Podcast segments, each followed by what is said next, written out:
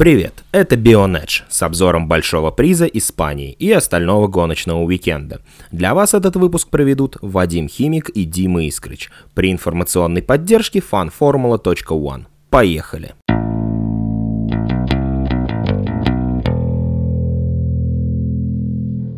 Ну, начну сегодня, пожалуй, я, ибо надо отрабатывать прогулы. Это был очень крутой гоночный уикенд. Ну, как минимум, он был насыщен в плане количества гонок. За эти выходные прошли этапы шести гоночных серий с открытыми колесами. Формула-1, Формула-2, Формула-3, Индикар, Инди Лайтс, Формула Е. И это еще не все. Также две крупные серии гонок спортивных автомобилей, мировой туринг, ралли-кросс и Наскар. Жаль, конечно, что обошлось без женщин и WEC, мой коллега, наверное, расстроен.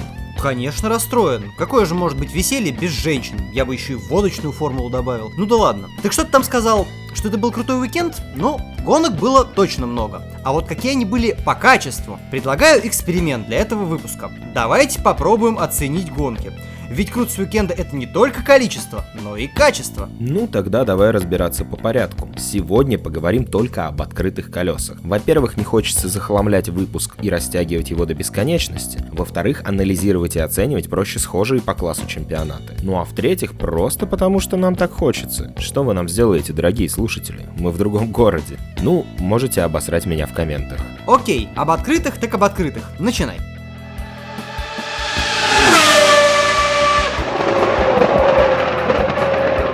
Перенесемся с вами в Монако, где прошел девятый этап Формулы Е. Это такие электрические пылесосы, на которых гоняются те, кто уже на гоночной пенсии или просто не пригодился в более престижных сериях с двигателями внутреннего сгорания. К тому же этот класс больше похож на аркадный режим в симрейсинге но это уже субъективность. А мы попробуем оценить гонку беспристрастно. Хотя я и не люблю Формулу Е. А знаете, кто еще не любит Формулу Е? Кандидат в мэре Парижа Бенджамин Гриво. Он тут сказал, что когда выиграет выборы, тут же разорвет контракт. И причину этого развода несколько. Во-первых, страдающая экология и бюджет города от укладки асфальта. Также Гриво назвал моторы Формулы Е слишком громкими, а саму серию слишком элитарный. Но все познается в сравнении. И пока я говорю, что звук Формулы Е мне не нравится, потому что он тихий и неестественный, Гриво утверждает громко. Пока я вам рассказываю, что в Формуле Е выступают гонщики, которые покинули большие чемпионаты из-за старости или просто потому что недостаточно крутые, Гриво говорит, что это элитный клуб миллионеров. И пока Махиндра продает свои базовые электромобили за жалкие 6 тысяч евро, Гриво утверждает, далее цитата, «Эти соревнования ничего не приносят Парижу, никого не могут убедить пересесть на электромобиль. У конструкторов и спонсоров, участвующих в этих гонках, самая простая модель стоит 40 тысяч евро». Конец цитаты. Странный, конечно, дядька, не правда ли? Но что-то я не в ту сторону погнал. Какое вообще это имеет отношение к нынешней гонке в Монако? Да никакого, я просто хотел показать, что Формулу Е можно не любить по совершенно разным и противоречащим друг другу причинам. Но давайте все-таки обзор. Начать стоит с того, что гонка прошла на короткой версии трассы. Это расстроило некоторых пилотов. Например, Жан Рикверн сказал, далее цитата, все пилоты ненавидят эту конфигурацию. Это просто какой-то картодром. Мы проходим круг за 50 секунд. Конец цитаты. Но вся грусть французского пилота из-за размеров и длины трассы не помешала ему уверенно одержать победу в гонке. Он лидировал от самого начала до самого финиша. Благодаря этой победе Джефф возглавил общий зачет. Стоит отметить, что в утренней квалификации Верд стал лишь вторым, уступив место Роланду. Но тот был наказан на три стартовые позиции. После квалификации еще один штраф влепили Митчу Эвансу за слишком раннюю активацию режима повышенной мощности. В итоге в первой тройке стартовали Вернь, Верлен и Масса. И если француз и бразилец спокойно превратили стартовые места в такие же места на финише, Паскаль опять обосрался. Не вписался в поворот и пропустил вперед Роланда и Массу. Это первый подиум для Филиппа Массы. Еще отметим героический прорыв Сэма Бёрда с 14 на 6 позицию, который в итоге ему не особо помог. Из-за прокола он откатился обратно в конец пилотона, на 17 позицию. Мне эта гонка показалась достаточно скучной. А какой вердикт вынесет мой коллега? Ну и вообще, хочешь ли что-нибудь добавить или прокомментировать? Во-первых, часто ли ты вообще видел интересные гонки в Монако в любой конфигурации трассы? Во-вторых, Формула Е может быть и не предлагает нам интересных гонок, зато там есть очень бодрая борьба в чемпионате.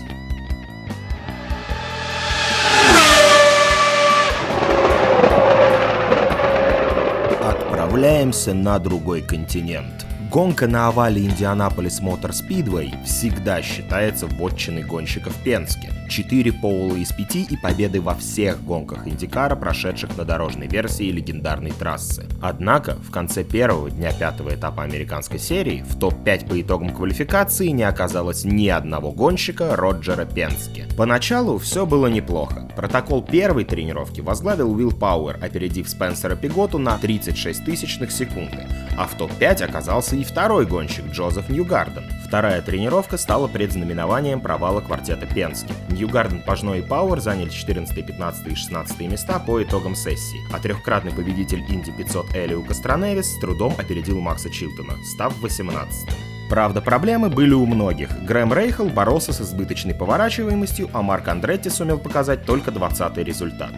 Лучшим во второй тренировке стал Колтон Херта. Юный американец более чем на секунду улучшил утренний результат Уилла Пауэра на 0,2 секунды, опередив Розенквиста. Основной причиной отсутствия скорости у большинства стали погодные условия. Низкая температура мешала подобрать идеальный баланс, и уже на втором круге у большинства начали разрушаться либо передние, либо задние шины. В итоге в квалификации гонщики Пенски провалились полностью. Ньюгарден и Костроневис не смогли выйти во второй раунд, в котором остался Пажно, а Пауэр замкнул протокол финала финала.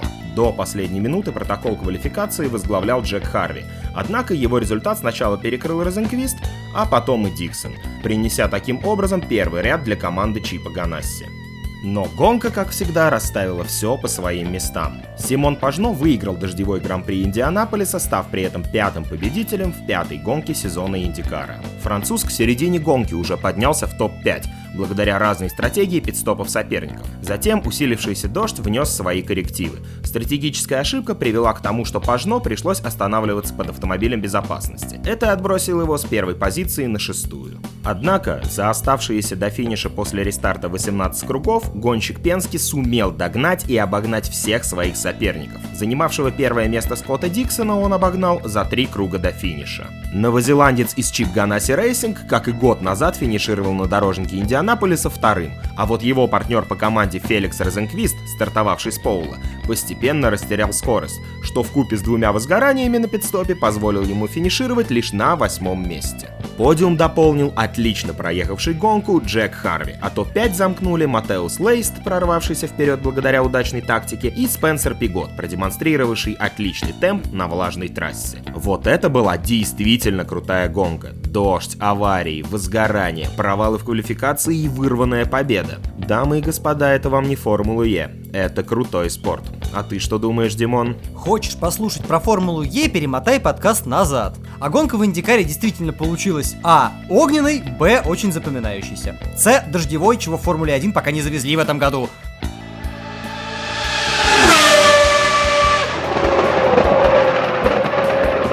В этот уикенд в Барселоне стартовал первый этап нового международного чемпионата Формулы 3. В пятничной тренировке лучший результат показал Педру Пике, сын трехкратного чемпиона мира Нельсона. Он по итогам заездов сумел опередить представителей программы Red Bull и Хайтека Юрия Випса, а также российского гонщика Академии Феррари программы SMP Racing и Прима Роберта Шварцмана. Еще один россиянин, Артем Петров, защищающий цвета Йенсера, расположился на 28-й строчке протокола. В квалификации нас снова порадовал только один из россиян. Шварцман показал лучшее время. Большую часть сессии он боролся против датчанина Кристиана Лундгара из АРТ, сумев опередить юного члена программы Рено лишь в последней попытке. В итоге петербуржец привез сопернику чуть более 1,1 секунды. Третью строчку протокола занял напарник Роберта Маркус Армстронг. Еще один записной фаворит чемпионата Леонардо Пульчини, защищающий цвета Хайтека, своих поклонников разочаровал. Уже в самом начале заездов итальянец столкнулся с техническими проблемами на своей машине. Первый боевой круг сумел показать лишь спустя 10 минут после начала квалификации, а в гонку отправился с 18-й стартовой позиции.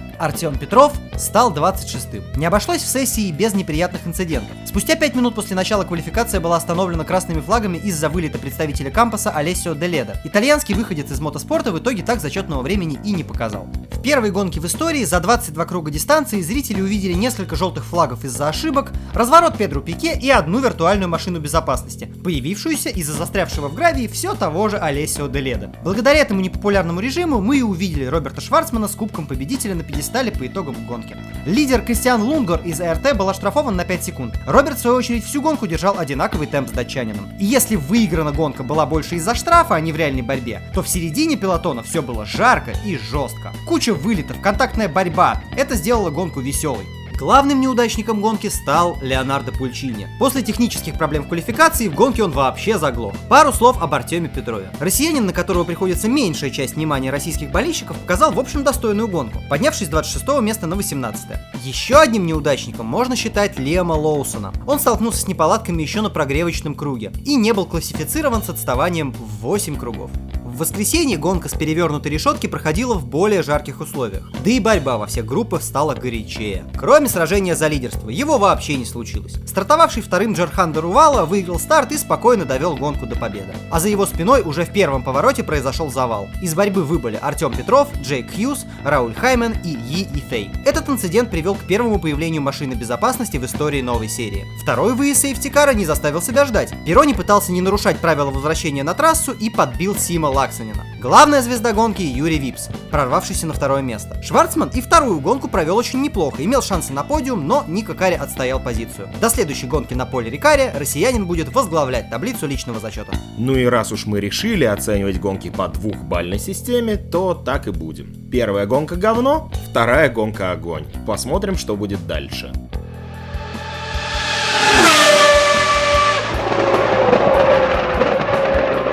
Также в эти выходные в качестве гонки поддержки прошел этап Формула-2. Квалификацию выиграл Лука Гиотто. Несмотря на проблемы с машиной, правда проблемы, возможно, были только на словах. Уже после первых быстрых кругов итальянец возглавил протокол. Затем Лука начал жаловаться на нестабильную работу двигателя.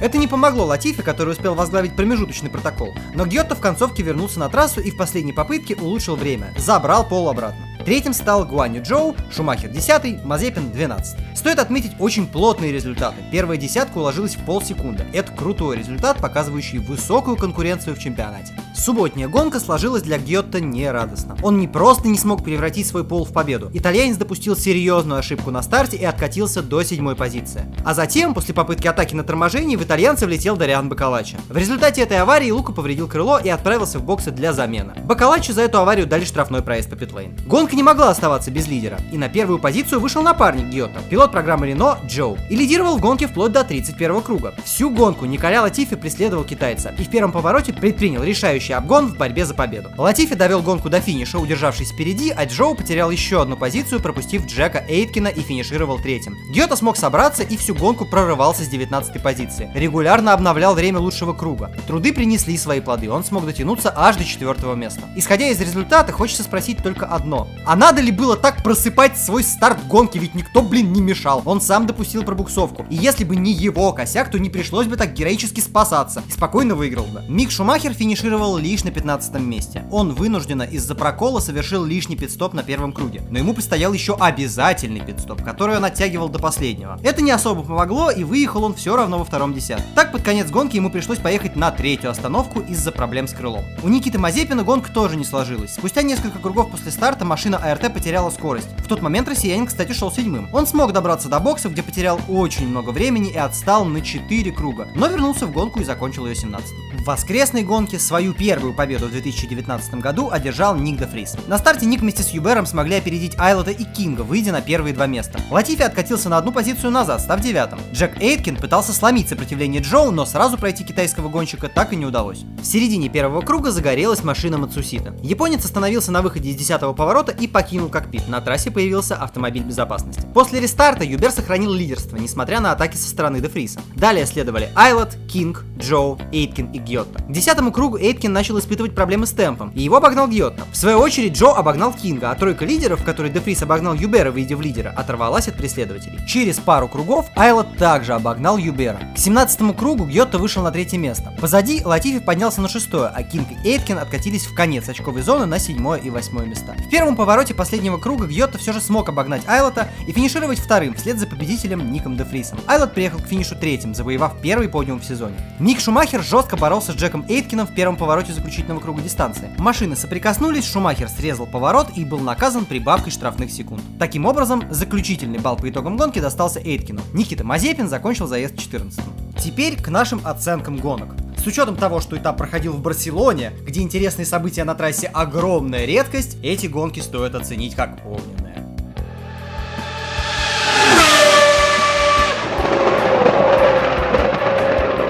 Итак, Формула-1 – вишенка на торте. Не хочу долго вдаваться в подробности того, что происходило весь уикенд.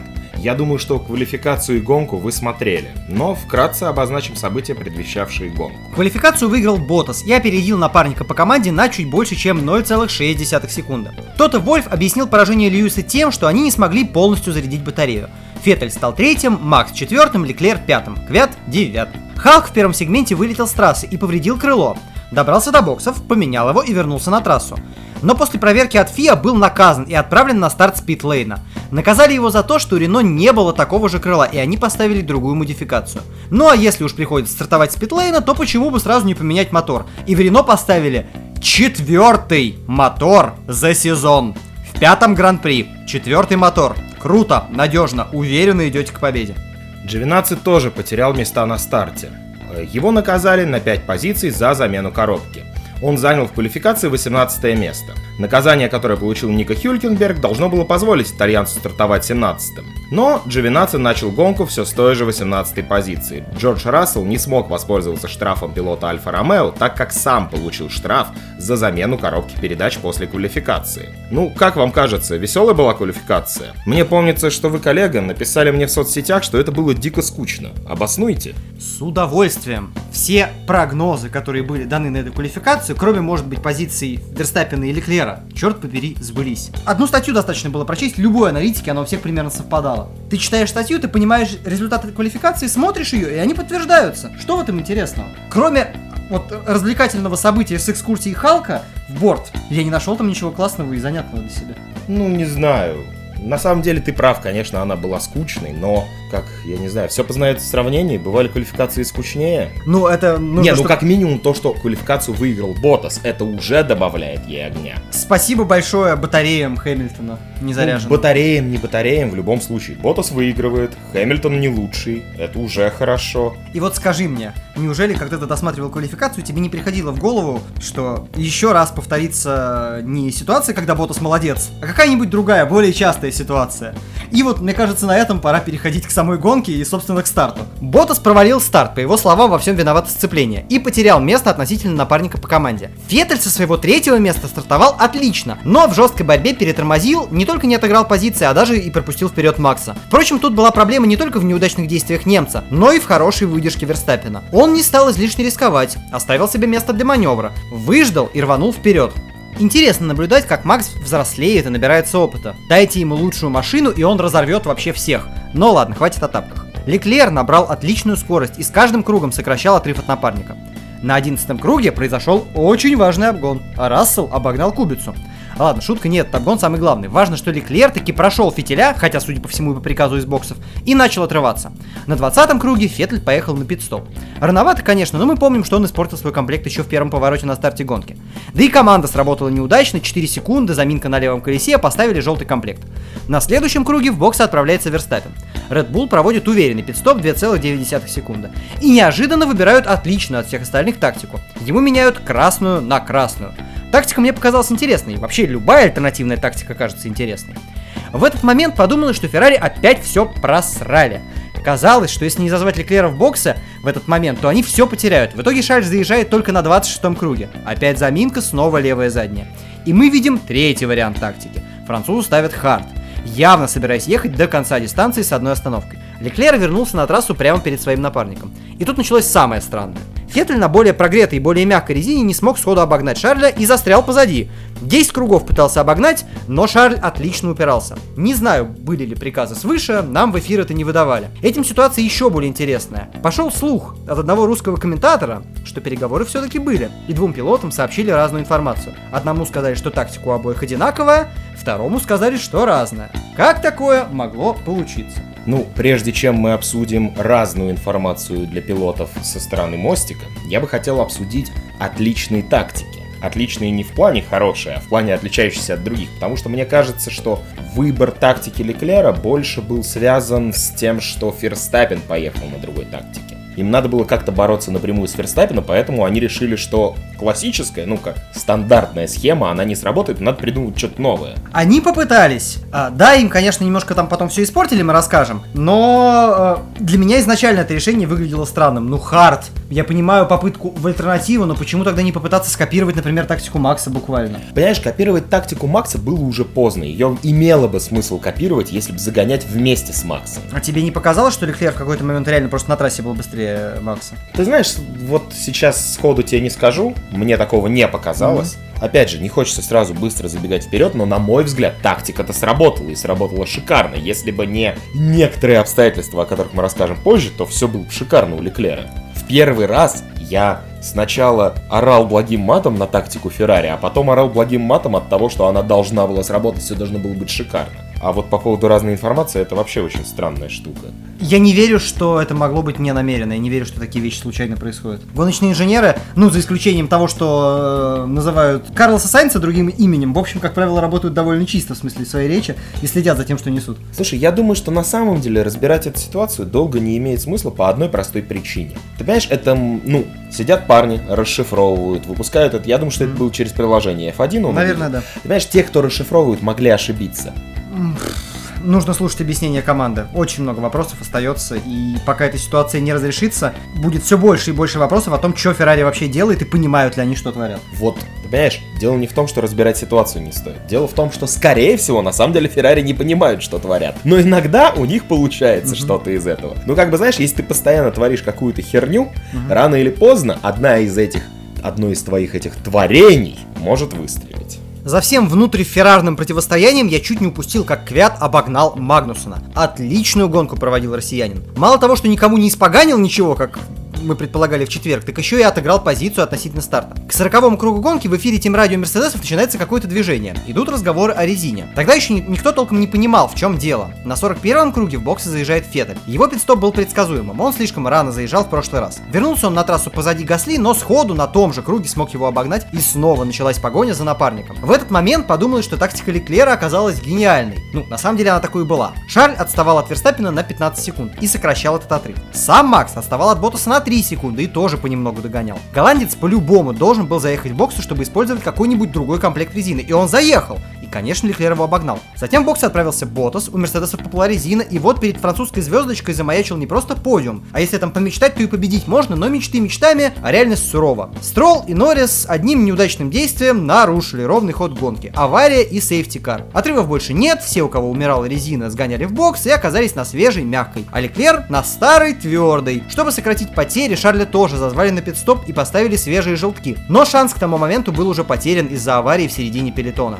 Бог не создал пилотов равными, но сейфти-кар всех уравнял. Самое жесткое, что случилось после рестарта, это разборки внутри Хас и поведение агрессивного Грожана, но в общем-то кому это интересно? Мерсам авария помогла, резина не успела умереть. Итог очередной, уже пятый победный дубль. Пусть уже весь сезон выигрывают, только меняются почаще, чтобы интрига оставалась. Макс третий по каким-то неясным для меня причинам признан лучшим гонщиком дня. Ну а дальше мало интересного. Скажу только, что несмотря на все, Квят провел отличную гонку и финишировал девятым. По его словам, он должен был закончить гонку выше, но помешала заминка на двойном пит-стопе. Ну и давай начинать подводить итоги гонки, и начнем мы обсуждение, конечно, с этого феноменального двойного пидстопа.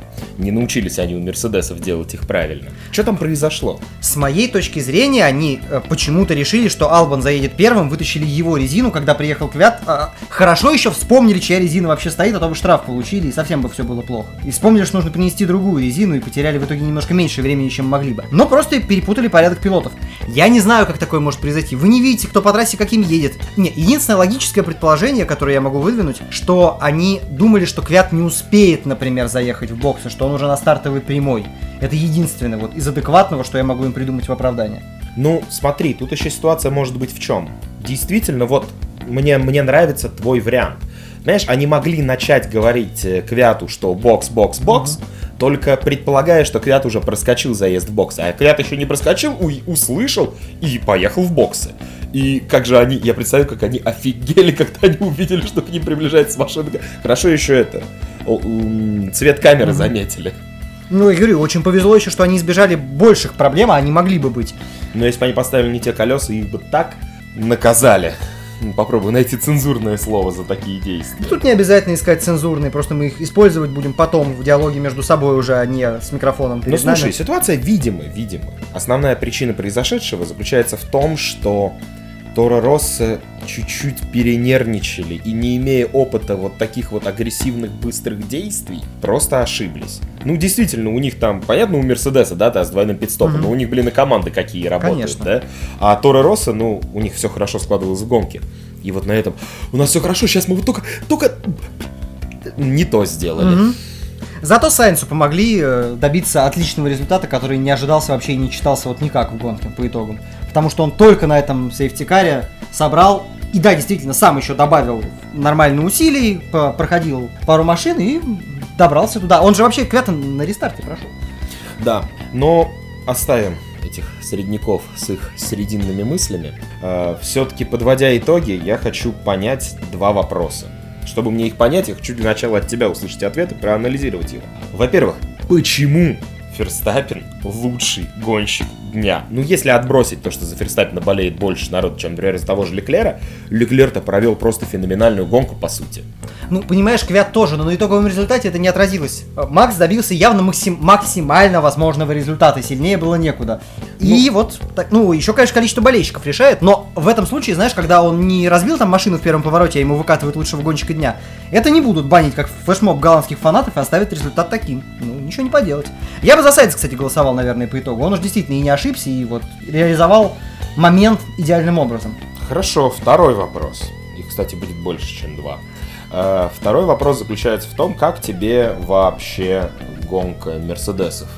очень спокойно и очень ровно. Мне кажется, на самом деле до них были Клер, ну до Ботаса, может быть, дотянулся бы, в остальном, ну, Феттель, ой, о, господи, я говорился, Хэмилтон справился бы. Ну, Хэмилтон, наверное, справился бы, я больше про другое. В чем проблема у Ботаса?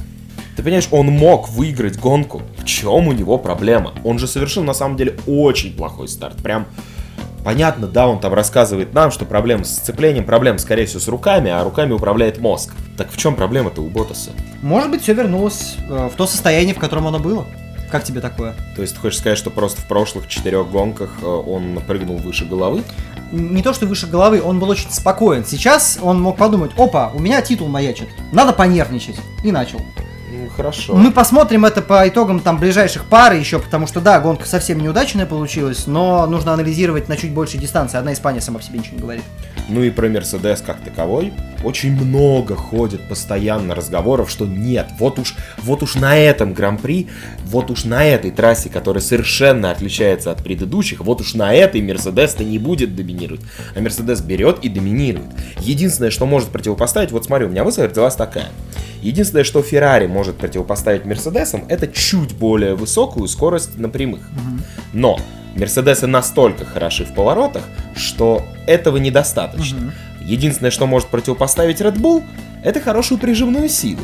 Но Мерседес настолько лучше Red Bull на прямых, что в итоге, по сути, ты знаешь, я не удивлюсь, если, если, ну, понятно, что произойти может всякое, но если ничего не произойдет неожиданного, то Мерседес так дублями может до конца сезона пройти. Ну, это все-таки должно совсем случайности не происходить, а они бывают. Когда-нибудь обязательно произойдет что-то Но случайное я как раз и говорю, там и так далее. я как раз и говорю о том, что это будет случайность, а не какая-то закономерность. Многие говорят, что вот уж в Монако-то Мерседесом нет. Мы посмотрим. Интересно, что суммарно там много они никому, в общем, не везут, особенно в гонках. Это не выглядит как тотальное преимущество, и этим э, это великолепно просто. Потому что какой-нибудь Вильямс в 92 году просто машины объективно всех укатывал, и ни у кого не было шансов там в нормальной ситуации. Здесь шансы вроде бы появляются. Бахрейн вообще почти выиграла Феррари. Но нет. Но ты понимаешь, вот это вот странное стечение обстоятельств всех в сумме. Понятно, что выигрывает, э, везет сильнейшему, да? Но Мерседес, да, они не прикатывают по секунде с круга всем остальным соперникам. Но при этом, в те времена, когда они были гораздо быстрее соперников, у них было гораздо больше каких-то неожиданностей. Сейчас они, видимо, ну, у меня ощущение такое. Они почувствовали, что до них дотянулись, они почувствовали угрозу, и вот теперь они все собрались. Максимальная теперь они все концентрация, да. нажали свою суперкнопку и работают вот просто... Да, и мы становимся свидетелями уникального, наверное, для Формулы-1 сезона, когда команда, которая не имеет огромного технического преимущества, выигрывает абсолютно все. Я не знаю, когда такое повторится в следующий Скорее раз. всего, причина здесь в том, что она не имеет огромного преимущества в плане скорости, но она имеет огромное преимущество в плане Организации. организации работы и всего вокруг.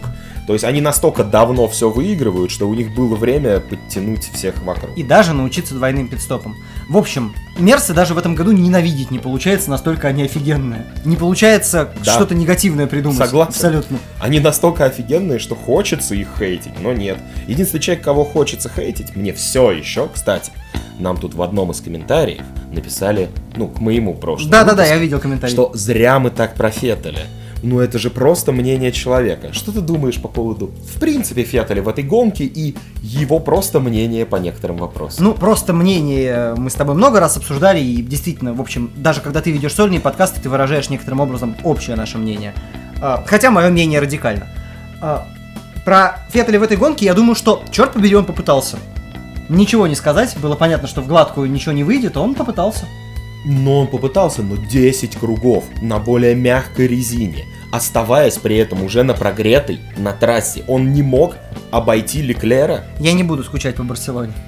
Совсем не буду. Ты понимаешь, дело-то не только в Барселоне. Леклер потратил меньшее количество кругов на то, чтобы пройти самого Феттеля. Ну, понимаешь, Леклеру в итоге там было похоже, что он просто уступил позицию, потому что из боксов сказали, он, по-моему, подвинулся. Ну да, там действительно был Вот. тактически Так что он, может, Леклера вообще его не прошел. да. В Барсе, ну, обгонять это реально дичь. Тем более поразителен маневр, маневр Квята на Райкнена, который в совсем неожиданном месте был. Но ты понимаешь, вот опять же, тактически. Понятно, мы не знаем, мы, наверное, где-то к среде мы что-нибудь найдем, узнаем про были ли переговоры Мгм. или нет. Но если допустить, что переговоров не было и приказов никаких не было, то, во-первых, почему их не было? Потому что Леклер, не пропуская Феттеля, по сути, портил ему гонку. Мгм. И они в своей борьбе оба теряли время за, за Максом. Но... А, да- а второй вопрос заключается в том, что если приказов не было, то снова какого хрена четырехкратный чемпион мира не может пройти молодого выскочку французского? Я, кстати, знаю почему. Это будет достаточно странная мысль. Я, кстати, об этом узнал только вот буквально несколько дней тому назад. Я, видимо, пропустил всю эту информацию, но потому что Леклер гоняет не только за себя, но и за того парня. Ух, красиво завернул, красиво завернул. Оставлю это в таком варианте и не буду строить каких-то серьезных теорий, оставим этот вопрос чуть более риторически. Ну, потому что каждый поймет, за, кого, за какого того парня. Да. Ну что ж, Будем подводить итоги э, итоги мы, в общем... всего выпуска. Всего выпуска. Нам надо сказать, хорошая ли гонка была? Да не, Да говно. говно. Ну, это же Формула-1. Нормально, все, как будто она нас когда-то радует вообще. Да. Оценки гонкам расставили, обо всем, вроде бы, самом главном, прошедшем за уикенд рассказали.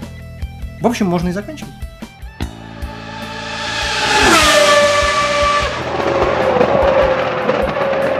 Мы уже собирались заканчивать выпуск, но в последнюю секунду, уже при монтаже, увидели очень важную новость, которой надо обязательно с вами поделиться. Конечно, мы следим за выступлениями Квята и Мазепина, радуемся победам Шварцмана, но вам стоит знать и других настоящих героев российского автоспорта. Тимур Тимирзянов, выступающий на автомобиле Hyundai i20, стал победителем бельгийского этапа чемпионата мира по ралли-кроссу. И это стало первой победой российских гонщиков на этапах чемпионатов мира по автоспорту. Вот это событие по-настоящему значимо. Про гонку ничего вам рассказать не можем, потому что мы ее не видели, но к четвергу обязательно подготовимся и расскажем.